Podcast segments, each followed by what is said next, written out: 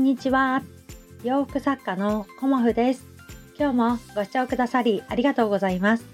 コモフのおしゃべりブログでは40代以上の女性の方に向けてお洋服の楽しみ方をお伝えしています。今日はね、あの、また衣装協力のあのお知らせを最初にね、させてくださいね。え、ー、と、今回は6月23日木曜日、えっ、ー、と、19時57分だったかな？NHK さんの明日が変わるトリセツショーという番組で、え、ー、と、黒沢さんにあの、コモフのワンピース着ていただきました。うん、多分、あのー、今週じゃないかなっていうような感じなんですけど、まあ、あの予定がね、変わってしまったら申し訳ないんですけど、あの、またね、あの、ワンピース着ていただいてますので、あの、お時間あったらご覧いただけたらと思います。ということで今日はね、あの、個展に向けて、あの、昨日新作のキュロペットの形が決まって、まあ、いろいろね、あの、浜松の個展に向けて、あの、作っているんですけど、あのー、私ってね、いつもあの目の前のことと先のことを同時にこう考えてしまうような性格なのか、あの、ふとね、あのーまあ、いつもあのコメントでねあの仲良くしてくださっているあのココさんがねコモちゃんも海外進出みたいなことを書いてくれてたんですよね。でその言葉にハッとさせられて私はねなんで海外を考えていなかったんだろうっていうようなあのこうね気持ちになったんですよね。であの海外でコモフ服を販売するっていうことをあのまあ声をかけてくださった方、うんまあ、今までにいたんですけどその時はねあのなんだろうねあのやってみようとかっていう気持ちはならなかったんですけど昨日はねあ海外かやってみるとかっていうような気持ちになりました。うん、でそれがねできるとかできないとかっていうことをまず考えないでまその前に販売するって何したらいいんだろうなっていうところからの私はね、まずスタートなんですけど、こうやってみたいと思ったことを、あの、形にするっていう、その過程がいつも面白いんだろうなっていうふうに思います。うん、そのね、気づきをくれたことにはね、本当に感謝していますし、あの、次へのなんか挑戦っていうのかな、あのそういう海外に目を向けるっていうこともそうですし、えっ、ー、と、Kindle 本の2冊目どうしようかなっていうのも今漠然と考えています。うん、で、あのそういうことをね、あの一つずつやっていくのがなんだか面白くて、あのいつも忙しそうだねって言われてるんですけど、なんかね、忙しい方が面白いなと思って、勝手にね 私は思っています。まあ、いろんなところ行ったりね、あのー、ほとんど私そんなに、なんていうのかな、友達とランチしたりとか、そういうことはあんまりしていないんですけど、まあ、ね、あのー、自分のこのお仕事がね、なんか楽しくてたまらないんですよね、私ね、なんか。うん。で、楽しいことだけではないですけどね、このお仕事は。うん、大変なこともいっぱいあるし、ガーンって感じで、あの、きつい一言？もう当然ありますけどね。なんでこんなことわざわざ言うんだろうなっていうふうに思うこともあるんですけど、もうね、そういうことは、あの、どうでもいいなって最近は思っています。うん。そういうこと言われても、別に、あの、私は私だからっていうような、あの、意外と私メンタル強いんだなって 思いながら。母は強しなのかね、うん、そんな感じであのあまり気にしないでいつもやっているしすぐ忘れちゃうのでまあよっぽどのことがない限りねあの元気にやっているんですけどね、うん、だから海外って何だろうっていうところからですけどなんかちょっとあの漠然とですけどね。うんなんかワクワクしてます。うん。できるのかなできないのかなっていう感じであの見守っていただけたらなと思います。で今日はあのいつもお伝えしてるんですけど試着の大切さ、うん、についてお話しさせていただこうと思います。えーと、試着をねあのすることはとっても大事ですよっていうふうにお伝えしています。うん、で試着するっていうのはね、まあ、結構ハードルが高いんですよこの夏はね。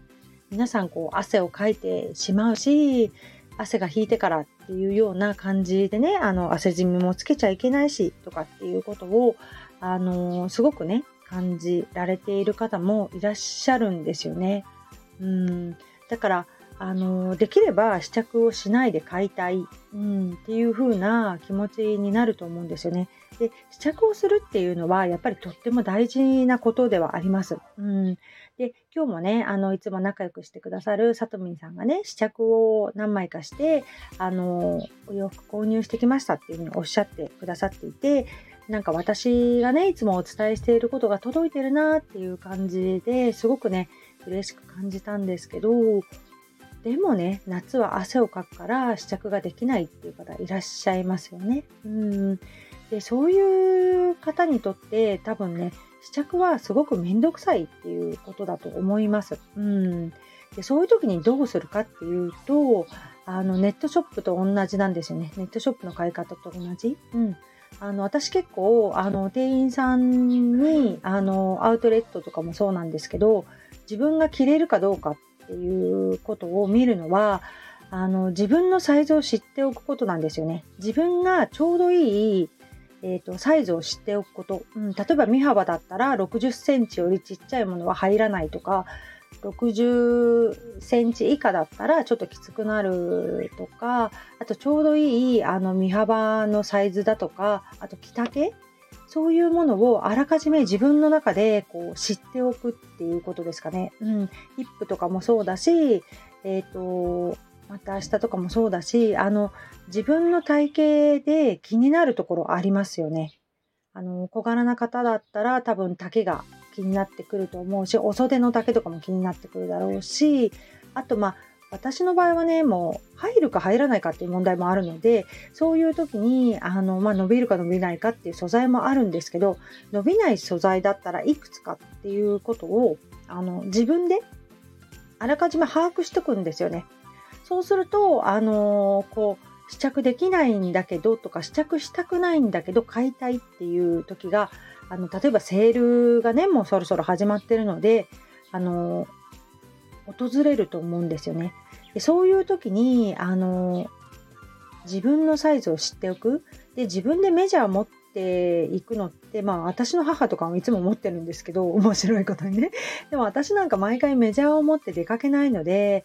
えーと、サイズだけは把握しといて、えーとショップのね店員さんにこれいくつですかね？っていうのを測ってもらいます。うん、そうするとあの試着しなくてもあの、変えるんですよね。意外と失敗しないで。で、細かい複雑なデザインとかね、そういうものはまあ絶対着た方がいいとは思います。うん。だけど、あのね、夏暑いからね、うん、着れない時はね、あの、ご自分のサイズを